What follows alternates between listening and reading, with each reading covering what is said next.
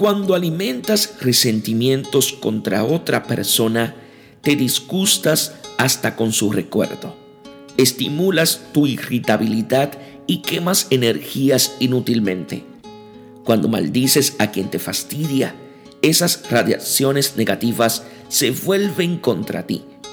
El tiempo y las energías que echarías a perder con tu antipatía, inviértelos en proyectar amor conscientemente sobre los que amas y en especial en favor de los que te odian.